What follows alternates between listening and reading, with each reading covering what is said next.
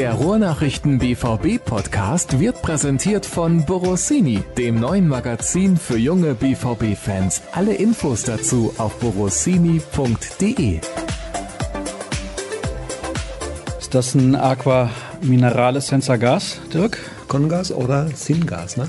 Nee, Syngas wäre dann Spanisch, Senza Gas ist dann, ist dann Italienisch. Nein, es ist mit Kohlensäure. Gestern war ohne Pep. Habe ich auf jeden Fall so gesehen, zumindest am Fernseher. Hallo und herzlich willkommen zur nächsten Ausgabe des BVB-Podcasts der Ruhrnachrichten. Nun mache ich mir ja vorher immer Notizen und drucke die Hörerfragen aus. Und vor den Hörerfragen steht dann immer noch, welche Themen ich sonst besprechen möchte. Vertragsverlängerung, Guerrero, Vorschau Derby. Heute alles gestrichen. Wir machen nur Hörerfragen, denn es sind drei Seiten Hörerfragen. Ja, nicht um Gottes Willen, Dirk. Ich kann dir nur sagen, da sind viele interessante mit dabei. Groß, Der Frust ist sehr groß und das hat auch seine Gründe.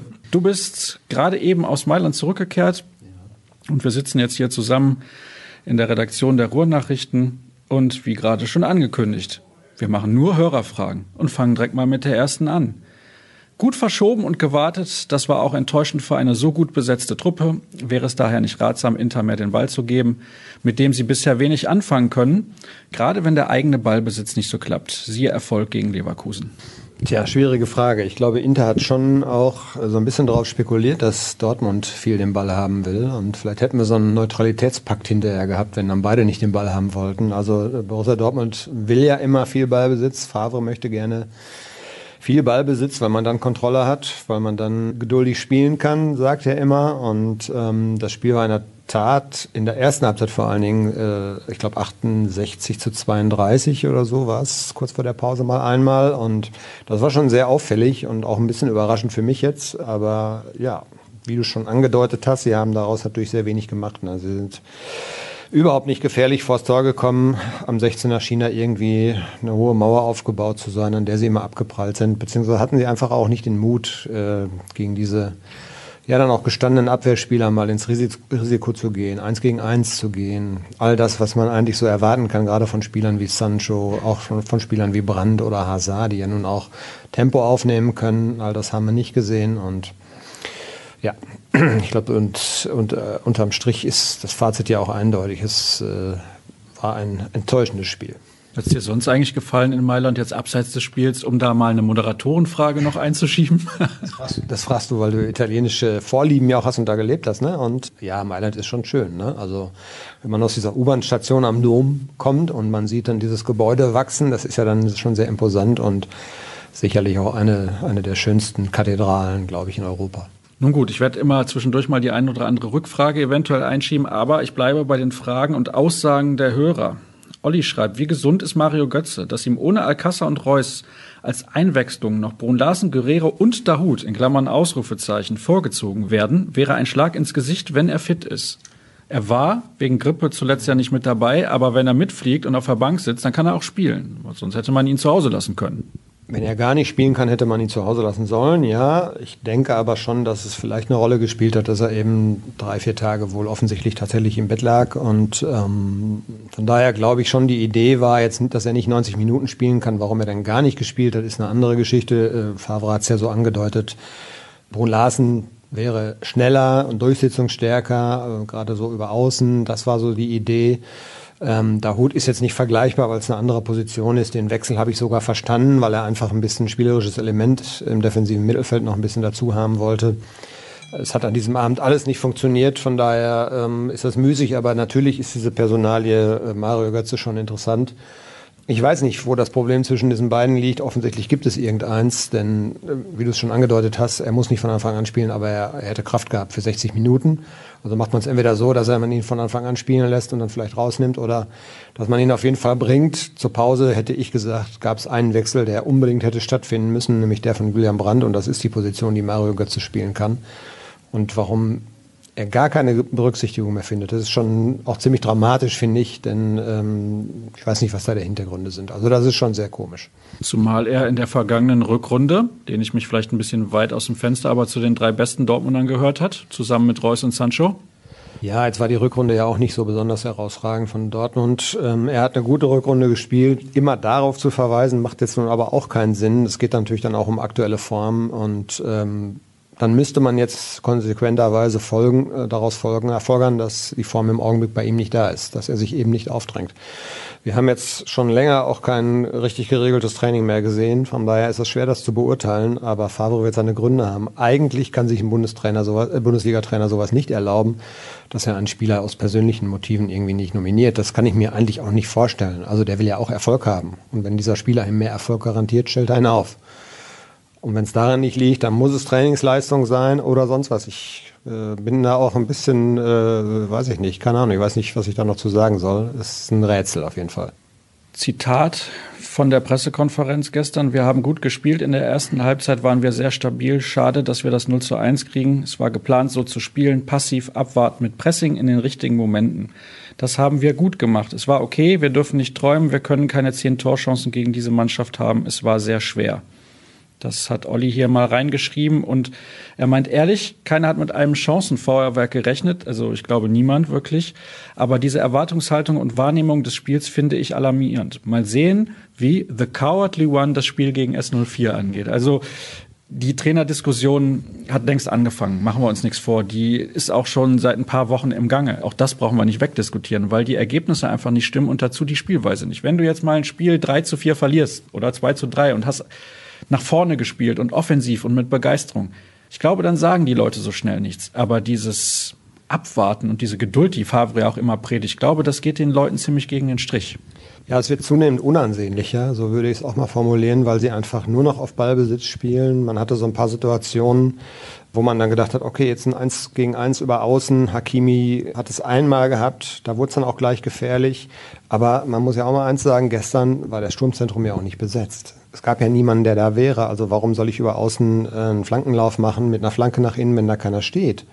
Das ist ja auch ein bisschen das Problem. Und ich fand natürlich die Analyse dieses 0 zu 2 irritierend, um es mal so vorsichtig zu formulieren. Ähm, ich habe auch hinterher das Gefühl gehabt, man lügt sich ein bisschen was in die Tasche. Vielleicht ist das intern anders, dass man intern auch deutlich kritischer ist. Äh, wenn man mal den Vergleich nimmt, einen Tag zuvor, da gewinnt Bayern München 3 zu 2 in Piräus. Und der Rummenigge hält auf dem Bankett eine Brandrede, indem er die Mannschaft an die Wand nagelt und sagt, das gefällt mir nicht, da ist eine Tendenz, die ich äh, erkenne, die ich nicht gutheißen kann. Wenn wir so weitermachen, wird das irgendwann böse enden.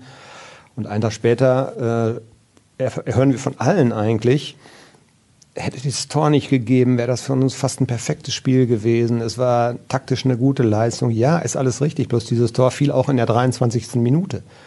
Und da, danach war das ganze Spiel ja taktisch verändert. Das heißt, dann hätte man erwarten müssen, dass Fahrer sich das ein bisschen anguckt und vielleicht dann eben zur Pause umstellt und auch eben ein bisschen mehr riskiert. Und ähm, das gab es ja nicht. Das ist der Punkt. Und man kann nicht sagen, es hat wunderbar funktioniert, leider bis auf die eine Szene. Vielleicht sogar richtig, aber kann man natürlich öffentlich so nicht verkaufen. Ich finde alarmierend, dass diese Mannschaft so leblos Fußball spielt, dass man überhaupt diesen, dieses Aufbäumen nicht erkennt, dass ich so das Gefühl habe, ja, jetzt ist da so ein Verteidiger, der ist fast zwei Meter und das ist schon ein ziemlich unangenehmer Typ. Der tut mir mal so richtig weh, wenn ich da jetzt richtig hingehe, dann lasse ich es lieber solche Situationen, Hazard einmal, war das äh, sehr auffällig. Solche Szenen hat man umgekehrt von Dortmunder Spielern kaum gesehen. Mal so ein Bein stehen lassen. Wenn Hakimi hatte zwei, drei Situationen, wo er sich einen Ball zu weit vorgelegt hat. Der erste Kontakt war sehr schlecht. Dann spitzelt er den Ball noch zum Mitspieler, kriegt aber vom Gegenspieler mal so richtig einen mit, weil der dann einfach mal na, einen leichten Pferdekuss mal auf dem Oberschenkel. Solche Geschichten. Sieht kein Schiri, pfeift kein Schiri und wenn's gibt, wenn, dann gibt es eine Ermahnung, aber der hat Schmerzen. Umgekehrt habe ich das nicht gesehen. Bis in die Schlussphase hinein, da hat es mal einen Foul von Julian Weigel äh, gegeben. Und Mats Hummels war jetzt eigentlich ziemlich energisch. Eigentlich der hatte so diese Körpersprache, die ich mir für so ein Spiel wünsche. Und das war nicht so erschreckend. Ja, diese Mannschaft wirkt total uninspiriert. Sie hat keine Ideen, wie sie auf Spielverläufe reagieren kann. Und auch der Trainer hat es dann nicht. Und das ist das, was, äh, was finde ich besorgniserregend auch ist. Eieiei, kam da übrigens eben, jetzt hast du das Telefon ja auf lautlos gestellt, schon eine Meldung zur Trainerentlassung? Nee, um Gottes Willen, Spaß beiseite. Wir Fan machen weiter. Fan-Infos Derby. Okay, gut, das kann noch ein bisschen warten. Das Derby findet ja erst am Samstag statt. Nächste Frage. Mal ein Vorschlag aller Fußballmanager. Ibrahimovic ist ab 31.12. vereinslos. Wir holen ihn für ein halbes Jahr als echte Neuen. Zusammen mit Mourinho werden wir dadurch deutscher Meister und tuchen nach Saisonende mit den beiden durch Asien und die USA. Vermarktung ist alles. Finde ich sehr amüsant. Ist natürlich komplett unrealistisch, denn da ist ja Lucien Favre dann noch Trainer und ich weiß nicht, ob der mit Ibrahimovic arbeiten will. Ja, und äh, Ibrahimovic kostet wie viel für eine Halbsaison? Ist ja ablösefrei. Ja, ja, gut, aber der hat ja auch Gehaltswünsche. Dann liegt er vielleicht für eine halbe Saison bei 20 Millionen. Hm? Oder was verdient er dann in Amerika? Weiß man nicht. Ja, es wird ja viel spekuliert. Natürlich auch diese Geschichte Mourinho kam ja dann hoch. Der BVB hat es deutlichst dementiert. Das ist ein Trainer, da muss man sich äh, mal vor Augen führen. Der verdient jetzt oder hat verdient so um die 15 bis 17 Millionen, glaube ich. Selbst wenn der Abstriche machen würde und nur 10 haben wollte, wäre er damit ja teuerster BVB-Trainer aller Zeiten. Das äh, würde eine völlig neue Dimension bedeuten. Jetzt kann man natürlich sagen, wenn wir Spielern so viel zahlen, warum soll man einen guten Trainer äh, das nicht bezahlen? Aber ist das ein Trainer, der nach Borussia Dortmund passt, der in diese DNA passt? Ist das nicht ein Trainer, der zum Beispiel dann auch die Position des Sportdirektors deutlich schwächen würde, weil er einfach alles selber machen möchte? Ist das nicht ein Trainer, der dann vielleicht auch das, was Aki Watzke so macht, also die Öffentlichkeitsdarstellung, auch ein bisschen einkassieren würde, weil er der große Star ist. Ich kann mir das ehrlich gesagt nicht so gut vorstellen, dass der hier hinpassen würde, aber man hat auch schon Pferde kotzen sehen. Also auszuschließen ist ja in diesem Business wirklich gar nichts. Und ähm, mal sehen, wie groß die Not noch wird. Ne? Das wissen wir ja jetzt noch nicht. Ja, könnten eine Sondersendung nur zu José Mourinho machen, denn hier wird schon gefragt, ob der mittlerweile mit seinem Kumpel Aki schon auf Deutsch telefoniert. Er lernt ja angeblich Deutsch, habe ich auch irgendwo gelesen, ja. Gut, er bereitet sich halt gut vor. Er weiß, dass Deutschland auch ein ganz guter Markt ist. Kovac ist in München ja auch nicht unbedingt so ganz sicher im Sattel und warum nicht? Ne?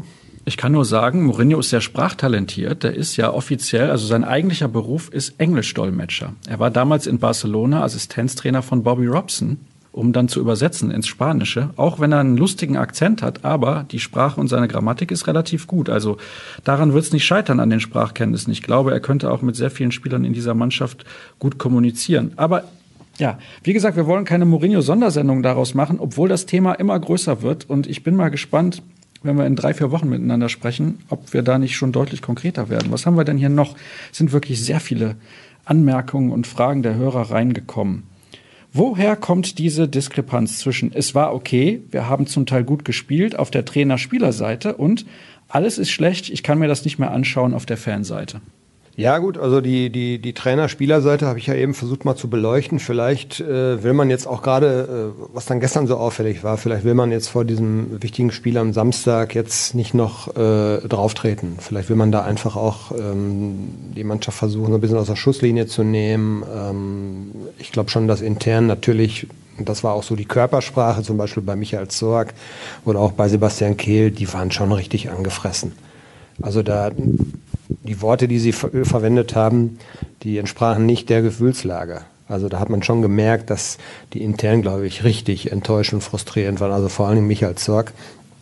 Und vielleicht wollte man jetzt einfach vor dem, vor dem äh, Derby äh, nicht noch Öl ins Feuer gießen sozusagen, sondern äh, einfach mal versuchen, so ein bisschen Ruhe reinzukriegen. Aber das, ich glaube, das ist, das ist schwer möglich, weil man ja einfach sieht, wie, intensiv mittlerweile diese Spiele diskutiert werden und ähm, so ein Spiel wie Gladbach, wo es zumindest ja gute Ansätze gab, äh, das wird ja deutlich kritischer eigentlich auch bei vielen Fans schon gesehen, als man das normalerweise vielleicht bewerten würde. Da hätte man ja auch durchaus sagen können, es gab gute Ansätze. Klar war das noch nicht wieder alles Gold, was glänzte, aber wie soll das auch sein, wenn man dreimal in Folge 2-2 spielt, wenn man dreimal eine Führung verspielt und wenn man dreimal nicht dreifach punktet, dann hat man natürlich nicht das beste Nervenkostüm. Also man hätte dieses Spiel gegen Gladbach eben von der einen Seite aufziehen können, aber eben auch von der anderen. Und es wurde schon deutlich kritischer gesehen, als vielleicht man das vor acht Wochen oder man noch so gemacht hätte. Ne?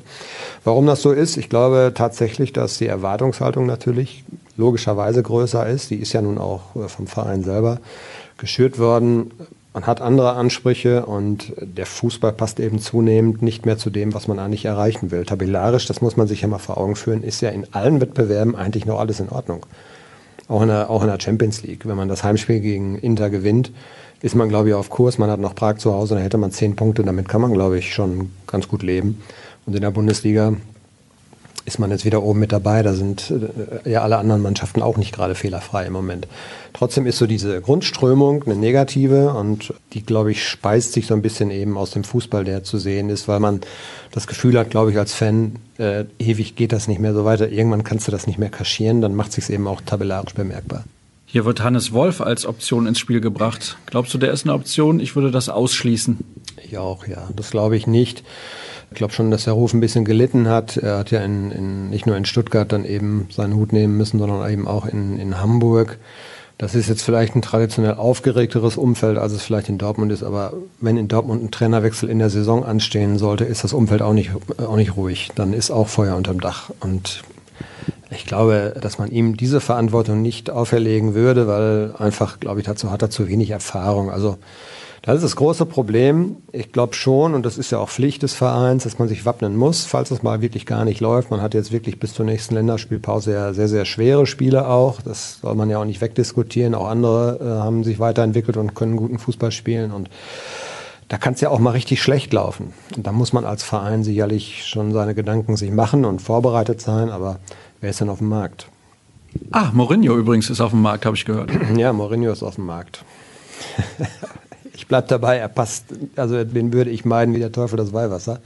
Was habt ihr denn alle gegen Mourinho? Ist doch ein herausragend erfolgreicher Trainer gewesen. Guck mal, mit dem FC Porto damals absoluter Außenseiter. UEFA Cup gewonnen, ein Jahr später Champions League, hat da eine Generation an portugiesischen Spielern aufgebaut, die hinterher auch mit der Nationalmannschaft sehr erfolgreich waren. War bei Inter, hat da das Triple gewonnen bei Real Madrid hat er eine Mannschaft dreimal hintereinander ins Halbfinale der Champions League geführt, die vorher international nicht die Leistung gebracht hat, die den Ansprüchen dieses Vereins gerecht werden. Gut, jetzt kann man sagen, bei Manchester United hat es zuletzt überhaupt nicht funktioniert, aber seitdem Alex Ferguson da nicht mehr Trainer ist, hat das mit keinem Trainer mehr wirklich funktioniert, ist mein Gegenargument zumindest. Oder hat er da verbrannt? Ja, gut, aber in England verbrennt jeder Trainer Kohle, der nicht Titel gewinnt. Muss man auch so sagen. Was würde er denn in Dortmund machen? Was meinst du? Wenn er tatsächlich hier anfangen würde, was würde dann passieren? Okay, äh, dieses Argument, dann kriegen die mal Feuer unterm Hintern. Kann ich nachvollziehen, würde den vielleicht auch mal ganz gut tun. Aber was wird denn passieren? Ich glaube, er würde die halbe Mannschaft austauschen, spätestens nächsten Sommer. Das kostet Heidengeld. Und ich, ich, ich finde einfach, er passt vom Typ her überhaupt nicht in, diese, in diesen Verein Borussia Dortmund. Also man kann darüber diskutieren und vielleicht ist ja auch einfach diese Wohlfühlatmosphäre nicht immer das Beste. Lucien Favre ist, glaube ich, tatsächlich in der Regel sehr, sehr nett zu den Spielern. Er kommuniziert viel und vielleicht ist das auch mal angezeigt, dass jetzt mal ein anderer kommt. Also will ich gar nicht ausschließen. Mir persönlich behagt das nicht, so dieser Gedanke, weil ich glaube einfach, er würde diesen Verein spalten und er würde auch überhaupt nicht hier reinpassen. Aber das muss nicht immer das ausschlaggebende Kriterium sein. Was kann das Derby für Favre bedeuten? Trendwende, Schicksalsspiel oder doch nur drei Punkte? Ich könnte jetzt ganz platt sagen, je nach Ausgang. Ne? Also klar, Trendwende, ein Sieg auf Schalke so oder so würde ihm richtig gut tun. Weil das ist nun das für viele Fans auch das wichtigste Spiel. Es ist tatsächlich in der Bundesliga nach den Duellen gegen Bayern und die haben ja einen anderen Stellenwert, sagen wir mal so. Von, gefühlt ist das das wichtigste Spiel der Saison. Und äh, ein Sieg auf Schalke gerade jetzt würde ihm enorm gut tun. Und was eine Niederlage bewirken würde, darüber müssen wir nicht reden. Äh, oh, darüber müssen wir nicht reden, aber dafür sind wir hier im Podcast. Erklär ja, das doch bitte mal, Dirk. Wir können auch darüber reden, aber danach wäre natürlich Feuer unterm Dach, das ist ja klar. Ist ja jetzt schon. Also die Unruhe ist jetzt schon riesengroß. Sie wird so ein bisschen noch unter der Decke gehalten, weil man einfach jetzt auch eine Phase hat, wo alle drei Tage ein Spiel ist, ne, wo man eben, das könnte auch der Grund sein, man, man spielt ja permanent. Was ist denn, wenn jetzt Samstag das Derby verloren geht und sie zeigen dort eine indiskutable Leistung? Dann tut man ihn raus, dann feuert man ihn und steht Sonntag da und muss sich auf ein Spiel gegen Gladbach drei Tage später vorbereiten. Aber das kann doch kein Argument sein, dass alle drei Tage Spiele sind, weil wenn die jetzt, wie du sagst, auf Schalke verlieren und indiskutabel spielen, hast du eigentlich gar keine Wahl mehr. Weil das ist ja von der Bedeutung her, wie du gerade gesagt hast, für die ganzen Fans und das Umfeld ein wichtigeres Spiel als alle anderen, mit Ausnahme der Spiele gegen Bayern. Ja, du brauchst aber einen Plan B. Und ich glaube, den haben sie noch nicht. Es ist auch, es ist wirklich total schwer. Es ist, äh, mir fallen gar nicht viele Trainer ein, die überhaupt in Frage kämen. Die meisten sind tatsächlich äh, gerade irgendwo beschäftigt. Äh, auch die Trainer, mit denen man vielleicht mal ein bisschen langfristiger planen könnte. Also, dass Favre ein Trainer auf Zeit ist, glaube ich, da sind wir uns einig. Und ich glaube, die Hoffnung ist groß, dass man mit ihm jetzt so ein bisschen die Kurve kriegt, dass man sich einigermaßen stabilisiert. Das sollte diese Mannschaft einfach auch können. Und äh, ich bin ja immer auch ein Verfechter, der sagt, selbst wenn der Trainer mal schlechte Entscheidungen trifft, auf dem Platz dann müssen es immer noch die Spieler richten. Und die haben ihm nicht den Rücken gestärkt in den vergangenen Wochen. Das muss man ganz klar sagen. Und wenn ich gestern Julian Brandt gesehen habe, tut mir leid, ich mag den total als Typen. Ich mag ihn als Fußballer. Er ist, äh, er ist ein unheimlich kommunikativer und netter Kerl, aber der hat gestern gespielt, also wollte er dem Trainer zeigen, immer, ich auf dieser Position habe ich keine Lust zu. Ja. Jaden Sancho war ja auch nicht seine gewohnte Position, weil Hakimi sehr stark an der Linie geklebt hat. Musste dann auf diese Halbposition so ein bisschen in die Mitte ausweichen. Wusste in der ersten Halbzeit auch nicht so richtig, was er damit anfangen sollte. Aber auch so einer kann natürlich viel, viel besser Fußball spielen. Und wenn ich über diese Eskapade davor nachdenke, dann schwillt mir echt auch der Kamm, weil das zeigt mir, dass diese Spieler irgendwie nicht so richtig begreifen, um was es gerade geht. Ne? Und das kann nicht sein. Die müssen einfach ein Gespür dafür entwickeln, dass im Moment äh, es eine sehr kritische Situation ist, dass alles auch sehr kritisch gesehen wird bei Borussia Dortmund und dass sie einfach mal alles dem Erfolg jetzt unterordnen müssen und der Mannschaft unterordnen müssen. Und das sehe ich bei so einigen gerade nicht richtig.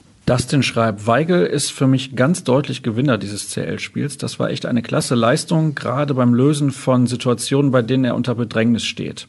Er schreibt dann zwar noch was zu Götze und Brun Larsen, aber haben wir aber eben schon drüber gesprochen. Wie hast du Weigel gestern im San Siro gesehen? Ja, man muss natürlich über das 0-1, da kommt der Ball über seinen Kopf hinweg. Äh, der Hauptfehler liegt da klar bei Nico Schulz, das ist richtig, aber äh, er steht so ein bisschen schlecht. Würde ich ihm jetzt allerdings auch nicht in erster Linie ankreiden. Und beim, äh, beim Elfmeter, der äh, den Mats Ummels dann verursacht, läuft der Gegenspieler auch ihm so ein bisschen weg. Aber ich bin da eigentlich bei ihm. Ich fand ihn gestern eigentlich auch noch eine positive Erscheinung. Ähm, beiden Innenverteidiger fand ich waren in Ordnung und Weigel hat so diese Körpersprache auch gehabt, von der ich eben gesprochen habe. Ne? Der wollte was zeigen. Klar, der hat dann auch mal ein Zeichen gesetzt, eine äh, gelbe Karte kassiert für ein ziemlich äh, hartes Foul auch. Das finde ich ist schon in Ordnung, ähm, was viele andere ebenso diese Körperspannung auch die äh, nicht hatten und von daher im Moment, finde ich, ist er in der, in, in der Mitte gut aufgehoben. Er macht da einen sehr soliden Job. Und bin gespannt jetzt am Samstag. Also ich könnte mir vorstellen, dass natürlich Favre auch reagieren muss, dass vielleicht so ein Routinier wie Piszczek mal wieder eine Chance bekommt. Das würde dann bedeuten, dass Akanji entweder in die Mitte muss oder raus. Bin gespannt, wie, wie Favre das dann löst. Denn Weigel hätte es eigentlich verdient gehabt, in der Mannschaft zu bleiben. Florian fragt, wie steht man aktuell zu Favre? Andreas möchte wissen, Warum steht Favre nicht zur Debatte? Der nächste schreibt, beziehungsweise die nächste, besser gesagt, Anke. Ich kann keine Frage stellen, ich bin einfach nur sprachlos und so weiter und so fort. Über Favre haben wir ja eben schon gesprochen. Daher folgende Frage von Andreas. Ihr haltet es sicher auch für ausgeschlossen, dass der BVB das Derby gewinnt, oder? Nein, ich nicht. Ich nicht. Also ja, klar, also wenn die, wenn die Mannschaft, die muss ein anderes Gesicht zeigen, das ist das, was Sebastian Kehl nach dem Spiel gesagt hat, wir müssen einfach begreifen, was es bedeutet, ein Derby zu spielen, wir müssen dementsprechend auftreten. Und ich glaube, dann haben sie auch eine Chance. Äh, man darf auch nicht vergessen, es wird auf jeden Fall Marco Reus zurückkehren. Das ist eine, ist eine Geschichte, die ein bisschen untergegangen ist. Äh, beim Thema Torgefahr muss man natürlich darüber sprechen, dass die beiden besten Torschützen gestern nicht gespielt haben. Das ist natürlich auch eine Schwächerung. Wenn ich jetzt bei Bayern München Robert Lewandowski rausnehmen würde und Coutinho wäre verletzt, wäre die Mannschaft auch nicht mehr dieselbe. Und das hatten wir. Reus und Alcázar haben nicht gespielt. Trotzdem gab es natürlich andere, die auch von sich behaupten, dass sie äh, auch ein Recht haben, in dieser Mannschaft zu spielen. Und die hätten dann mal zeigen können, dass sie es drauf haben. Und das kam nicht. Also ich würde das nicht ausschließen. Äh, spricht nicht ganz so viel dafür, weil einfach tatsächlich, glaube ich, irgendwas in der Mannschaft aktuell nicht stimmt. Äh, Selbstvertrauen wird nach gestern oder nach Mittwoch dann nicht weiter steigen. Das ist auch logisch. Und ähm, ich habe so ein bisschen das Gefühl, dass da vielleicht auch einige ihr eigenes Süppchen kochen, dass sie versuchen, selbst gut dazustehen. Und dass man diesem Teamerfolg oder eben diese, diesen, ja, wie man als Mannschaft auftreten muss, um erfolgreich zu sein, dass man dem so ein bisschen äh, nicht alles unterordnet, sondern dass man eben auch immer seinen eigenen Vorteil sieht. Das ist so in der Profimannschaft, das ist manchmal sehr, sehr äh, ein dünner, schmaler Grad und ähm, tja, im Moment funktioniert das jedenfalls nicht so, wie es müsste. Sie sind aufgerufen, dass Sie uns Samstag zeigen, dass es besser geht. Und ihr seid aufgerufen, euch die letzten fünf Plätze im Publikum zu sichern für den Talk am Sonntag um 12 Uhr hier in unserer Lounge. Da sprechen wir dann ausführlich über das Derby rnbvb at sportpodcast.de. Getränke und die Pizza danach gehen aufs Haus. Also das wird sicherlich ein interessanter Mittag und wir sprechen, wie gesagt, ausführlich über das Derby, schauen voraus auch ein klein wenig auf das Pokalspiel gegen Borussia Mönchengladbach. Danach dann in der Liga zu Hause gegen Wolfsburg, Rückspiel gegen Inter. Also diese spannenden Wochen jetzt im Oktober und November gehen weiter und die nächste Frage, nee, das ist gar keine Frage, sondern doch so halbwegs. Diese Vorstellung gegen Inter lässt mich so kalt, ich bin weder wütend noch enttäuscht, mir ist es gerade egal. Und ist das nicht furchtbar, dass eigentlich eine so tolle Mannschaft, wie sie der BVB hat, alle Emotionen aus einem saugt, ohne was dafür zurückzugeben? Fragt Stefan. Ja, wenn ich so als Außenstehender mir das vor Augen führe, das erinnert mich an teilweise eine, eine, eine Saison, die Schalke 04 letztes Jahr so hatte. Da war das auch so, dass den Fans es am Ende egal war. Und ähm, ich glaube, das ist gerade so im Ruhrgebiet, wo Fans, glaube ich, so intensiv mit ihren Mannschaften mitfiebern wie kaum woanders, äh, ist das schon ein Alarmzeichen. Und ähm, ich kann es verstehen, ne? wie gesagt, die Mannschaft man fragt sich immer, wofür steht Borussia Dortmund im Moment? Was will denn diese Mannschaft verkörpern? Was will sie dem Fan zeigen? Äh, sie zeigt oft, dass sie guten Fußball spielen kann, wenn man sie lässt. Aber die Gegner haben auch mittlerweile äh, begriffen, dass es sehr einfach für sie wird oder einfacher für sie wird, wenn man sie eben nicht so spielen lässt. Wenn man ja, unnachgiebig ist, wenn man ihnen auf den Füßen steht. Witzel zum Beispiel hatte gestern auch einen Gegenspieler, der ihm einfach permanent überall hingefolgt ist und der kam auch nicht so ins, in, ins Spiel. Und wenn das schon reicht, dann muss ich halt ein Rezept entwickeln, um mich dagegen trotzdem zu wehren. Und das vermissen, glaube ich, viele.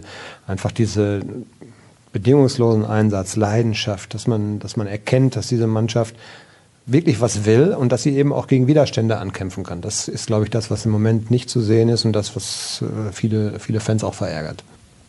Die nächste Frage finde ich sehr interessant. Harte Nummer dieses Jahr. Damit war doch nicht zu rechnen, dass die Mannschaft solche Schwankungen drin haben wird, oder doch? In der Ausprägung nicht. Worüber wir schon im, Sommer sicherlich diskutiert haben, dass eben eine deutliche Stärkung einer Mannschaft, wie es jetzt passiert ist im Sommer, zu vielen schon guten Spielern noch richtig gute eigentlich auf dem Papier zumindest dazu zu holen.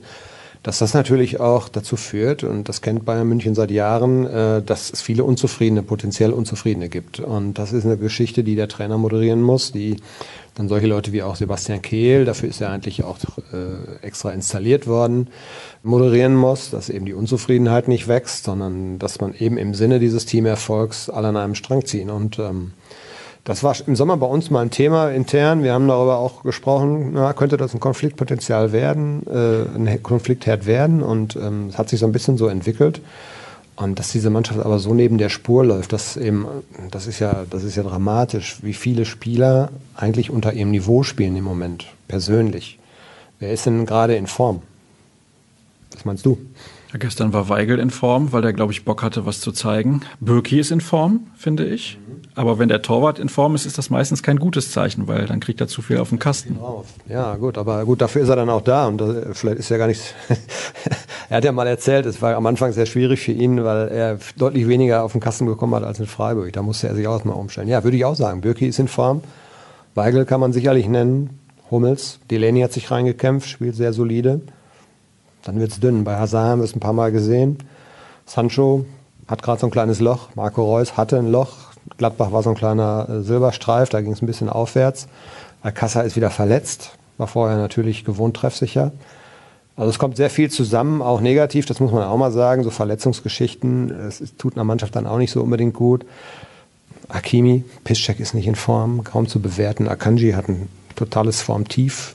Also Nico Schulz war lange verletzt. Wir, haben, wir können ja jede Position durchgehen und finden eigentlich kaum einen, wo wir sagen können, der ist gerade mal so richtig an seinem obersten Level. Ne? Das muss man vielleicht im Oktober auch noch nicht sein, aber viele sind halt unterhalb von 50 Prozent. Naja, eigentlich gilt der Oktober immer so als Monat, wo man die Basis legt für eine erfolgreiche Saison. Ja, aber man muss ja, man muss natürlich auch durchhalten. Ne? Also im April haben wir vergangenes Jahr gesehen, wäre es dann auch nicht schlecht, wenn noch viele an ihrem Niveau spielen, am obersten Niveau spielen würden. Ne? Der gleiche Hörer hat nochmal einen sehr interessanten Einwand. Viele Vereine haben offensiv gerade Probleme und erzielen Tore häufig nur durch individuelle Klasse. Er nennt da als Beispiel die Bayern, Real oder Barcelona. Und das ist tatsächlich so, wenn man diese Mannschaften auch spielen sieht, national oder auch international. Benötigt es eine allgemeine Revolution des offensiven Fußballs oder ist Favre das BVB-Problem? Wenn Favre verhindern würde, dass ein Jaden Sancho 1 gegen 1 Situationen sucht, auch wenn er dann vielleicht mal die ersten beiden verliert, trotzdem weitermacht. Wenn er das verhindern würde, das wissen wir nicht. Das würde er, glaube ich, nie so zugeben. Wenn er dem Jaden Sancho sagt, du spielst jetzt, du, du gehst nicht ins Dribbling, sondern du spielst den Ball lieber quer, wir wollen Ballbesitz haben, bis wir eine Lücke erspähen. Dann würde ich sagen, wäre er ein Problem.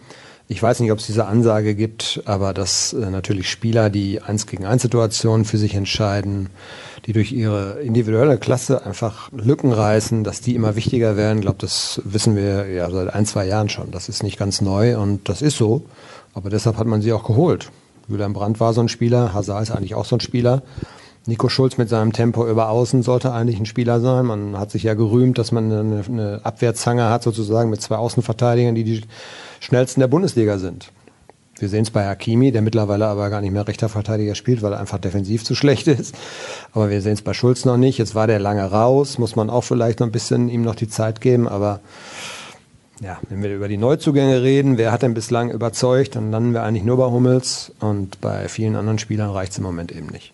Zeit geben, also bei Schulz Abseits aufheben kann man auch ohne Zeit zu geben. Zeit, Zeit, um wieder in den Rhythmus zu kommen. Ja, so eine Geschichte ist vielleicht jetzt einfach, der war vier Wochen raus äh, und das ist einfach dann, dann hat er im Moment abgeschaltet und das reicht eben dann auf dem Niveau. Dann hat er verpennt, zwei Meter nach vorne zu gehen.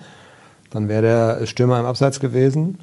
Äh, vielleicht ist es eine Geschichte einfach von, man ist ein bisschen raus aus dem Rhythmus. Das meine ich damit mit Zeit geben. Der, äh, der kann sicherlich gut Fußball spielen, aber er ist im Moment eben nicht so im Rhythmus, wie er das braucht für sein gutes Fußballspiel. Adis schreibt, PKs mit Favre kann man doch jedes Mal vergessen. Mittlerweile scheint er mir vollkommen realitätsfremd. Ich glaube, dass das die Spieler auch so sehen. Haben wir jetzt eben auch schon in Ansätzen drüber gesprochen, möchte ich gerne auch am Sonntag nochmal drüber sprechen. Deswegen gehen wir da jetzt nicht nochmal genauer drauf ein. Patrick schreibt, auf mich wirkt es zunehmend planlos, wie immer mehr Spieler auf nicht angestammte Positionen verschoben werden, obwohl angeblich hochqualifiziertes und positionstreues Personal auf der Bank sitzt. Rechtsverteidiger spielt rechtes offensives Mittelfeld, Innenverteidiger spielt rechter Verteidiger. Wie bewertet ihr das? Du hast das gerade schon gesagt. Bei Hakimi hast du gesagt, ja, der ist defensiv zu schwach. Aber wie soll das auch lernen, wenn er ständig nur offensiv rumturnt? Ja, ich würde aber mitgehen. Ich finde das auch ein bisschen bedenklich. Und wenn ich zu viele umstelle in, in einer Mannschaft, dann äh, bringe ich das ganze Gefüge durcheinander. Und dann äh, rennen viele rum und wissen gar nicht, wie sie sich genau zu verhalten haben. Und das war gestern, fand ich, auch zu sehen in der ersten Hälfte, als dann ein Sancho zum Beispiel gar nicht im Spiel war. Der wusste, glaube ich, gar nicht, wie, wie reagiere ich jetzt auf dieser äh, komischen Position, die ich da spiele. Ich weiß gar nicht, wie man das nennen soll. Das war so eine achteinhalb oder irgendwie oder zwischen achteinhalb und neuneinhalb irgendwas. Und ähm, das wird erst hinterher besser. Und ich finde es generell auch merkwürdig, weil man ansonsten immer als Trainer, zumindest in einem Bundesliga-Verein ist es ja oft so, dass die Trainer möglichst, ja, wenn der eine ausfällt, dann habe ich den Backup, der auf dieser Position eben zu Hause ist und dafür holt man bestimmte Leute. Man hatte, glaube ich, jetzt gegen Gladbach zum Beispiel vier Außenverteidiger auf der Bank sitzen.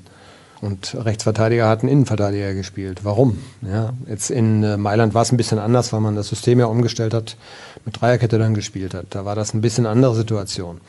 Aber im Grunde würde ich auch sagen, kann es einer Mannschaft für äh, im Punkto Stabilität nicht unbedingt gut tun, wenn äh, viele Spieler auf innenfremden Positionen spielen müssen. So, was haben wir hier noch? Gestern wurde wieder überdeutlich, wie hilflos die Offensive gegen eine körperlich robuste Defensive ist. Auch Mario und Paco hätten da nicht geholfen. Und Lucien Favre will zwar keinen robusten Neuner, aber warum setzt sich der Verein da nicht durch? Das ist eine gute Frage. Warum hat man nicht einfach einen robusten Neuner geholt? Ich glaube, wir haben da im Sommer ja häufig drüber diskutiert, weil der Markt auch nicht wirklich was hergab. Genau so ist es. Äh, würde er da das Problem sehen, denn ich glaube, bei anderen Personalien äh, hat der Verein sich schon durchgesetzt. Siehe Diallo-Verkauf. Da hätte man auch, ich glaube, Lucien Favre hätte Diallo gerne behalten. Er hätte, glaube ich, lieber Sagadu abgegeben, aber man verspricht sich halt von Sagadu ein bisschen mehr und Diallo hat ganz gutes Geld gebracht. Das war so das Paradebeispiel aus dem Sommer. Und ich glaube, es gibt oder gab nicht den Stürmer, der dann, also die Anforderung war ja die, du brauchst einen, der die Nummer zwei ist, freiwillig eigentlich, hinter Paco. Und der trotzdem natürlich besser ist, als es zum Beispiel Alexander Isak war. Und den muss er erstmal finden. Na klar, das wurde immer über Manzukic geredet, aber Manzukic will ja nicht freiwillig nur Bankspieler sein. Ja. Und ich glaube, den gab es einfach nicht. Ich glaube schon, dass man äh, auch jetzt äh, natürlich ganz klar wieder gesehen hat, dass man vorne drin einen braucht, der dann eben unerschrocken ist gegen solche äh, harten und robusten Verteidiger. Und ähm, dass man guckt natürlich. Ob man den dann findet, ist eine andere Sache. Marc schreibt erstmal Spitzenpodcast, das muss ich auf jeden Fall mit reinnehmen, ist ja ganz klar. Im Vergleich zum BVB-Spiel gestern hat er regelmäßig sehr viel Tiefe. Ah, interessant. Meine Frage, ich bin kein Experte, daher bitte eure Einschätzung, ob der BVB gut gespielt hat. Ich schaffe es leider nicht jedes Spiel zu schauen, aber ich empfand es als sehr schwach, gerade im Vergleich zum Barcelona-Spiel. Also, ich meine, ich könnte jetzt noch da vorlesen, was er sonst so geschrieben hat, aber da sind wir eben auch schon teilweise drauf eingegangen. Von daher einfach nur mal diese Aussage kurz als Bewertung ich fand die Leistung nicht gut und ich kann nach wie vor nicht nachvollziehen, wie man die als gut bewerten kann. Auch wenn man sagt, man hat einen defensiven Plan gehabt, der hat halt nicht funktioniert, der war nach 23 Minuten im Prinzip kaputt und man hat nicht wirklich was geändert. So würde ich es auch sehen. Also sie haben sicherlich nicht gut gespielt und genau das, was du sagst, wenn man sich dann hinstellt und erzählt davon, dass es in Ordnung war, dann sendet man, finde ich, ein falsches Signal aus. Denn dann das hören die Spieler auch und die glauben dann, ja, war doch alles okay. Gut, wir haben jetzt leider verloren, aber Inter ist natürlich auch eine gute Mannschaft. Kann man auch mal bei verlieren. Ja, und schon ist alles wieder super. Nee. Also, Inter ist eine gute Mannschaft, da gehe ich mit, weil sie aktuell in Form ist. In der Liga sieht man das an den Resultaten. Das einzige Spiel, was sie verloren haben, war das Spitzenspiel gegen Juventus 2 zu 1. Da haben sie auch geführt und gar nicht so schlecht gespielt. Also Juventus hat das Spiel glücklich gewonnen. Wie viele Spieler aus dem Interkader fallen dir denn ein, die bei Borussia Dortmund auf jeden Fall in der ersten Elf stehen würden? Auch die beiden Stürmer haben mir gut gefallen. Dann der, der Verteidiger, der Lange, wer ist er noch? Skirina. Hat mir auch gut gefallen. Der Bosovic, Boskovic.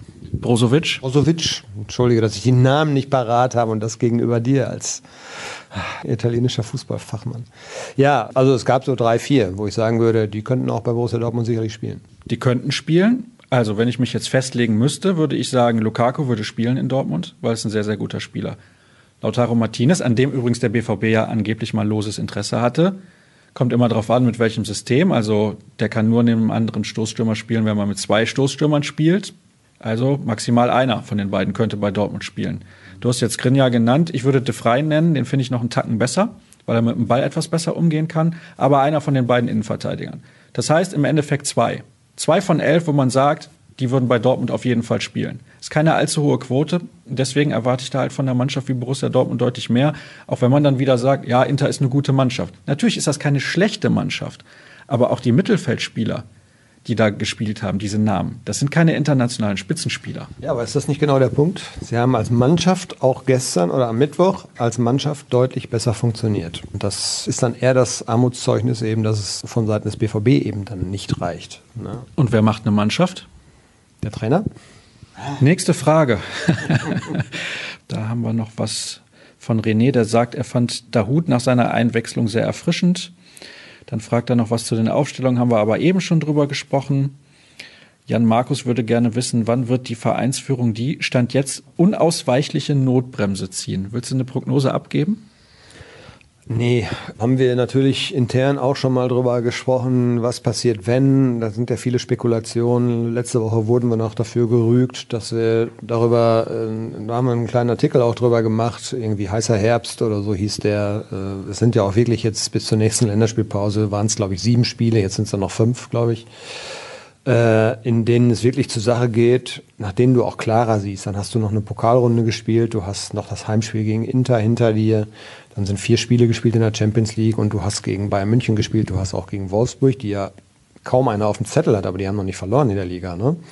Und du hast das Derby gespielt. Also das ist schon, sind schon entscheidende Wochen und wir haben natürlich die Szenarien so ein bisschen versucht aufzuzeigen. Und da wurden wir noch dafür gerügt, ja klar, wenn sie alles gewinnen, ist alles super.